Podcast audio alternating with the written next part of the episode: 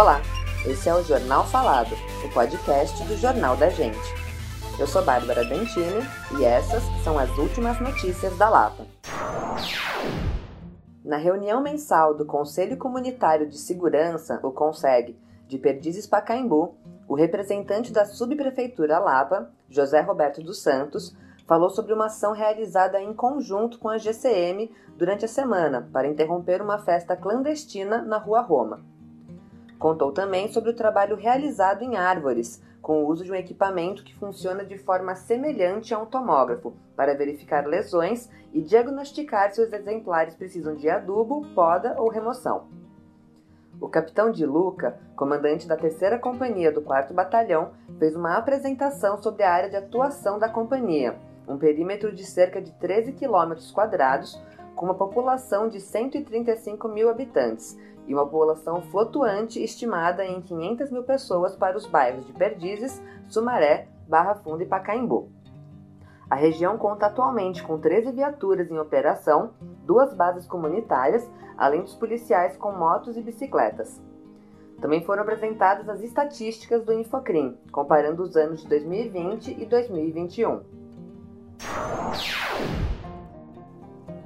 A transformação pela qual passa a Lapa é bastante visível, e para quem sempre viveu aqui e pôde conhecer um bairro totalmente diferente, isso é ainda mais notável.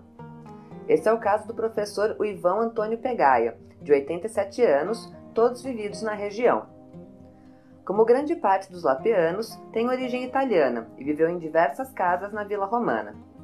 Mestre em Geografia pela USP, lecionou em colégios como Campos Sales, Estela Mares, Liceu Eduardo Prado, Nossa Senhora da Paz e também no ensino superior, na disciplina de Geografia Econômica.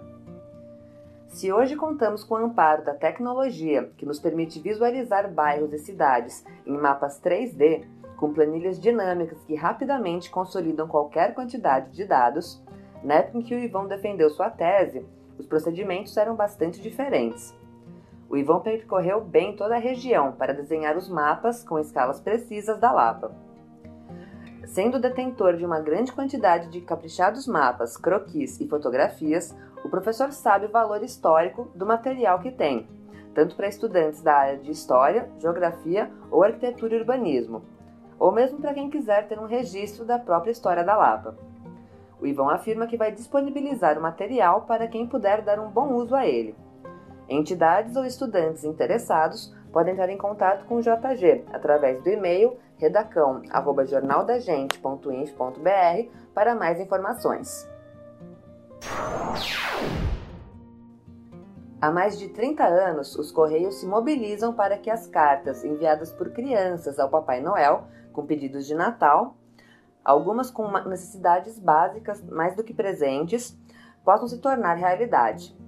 A campanha Papai Noel dos Correios consiste na adoção das cartinhas por pessoas físicas ou jurídicas e em 2021 será novamente realizada no formato online. Quem quiser colaborar deve acessar o site blognoel.correios.com.br, onde as cartinhas são disponibilizadas em sua forma original, através de fotos digitalizadas. Aí é só escolher o pedido que será atendido, preparar o presente e entregar em um dos pontos de coleta da campanha.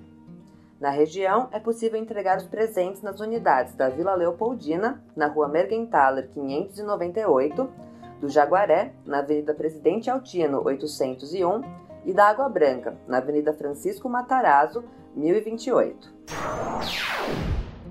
Esse foi o Jornal Falado para mais notícias, acesse www.jornaldagente.inf.br. Até o próximo boletim.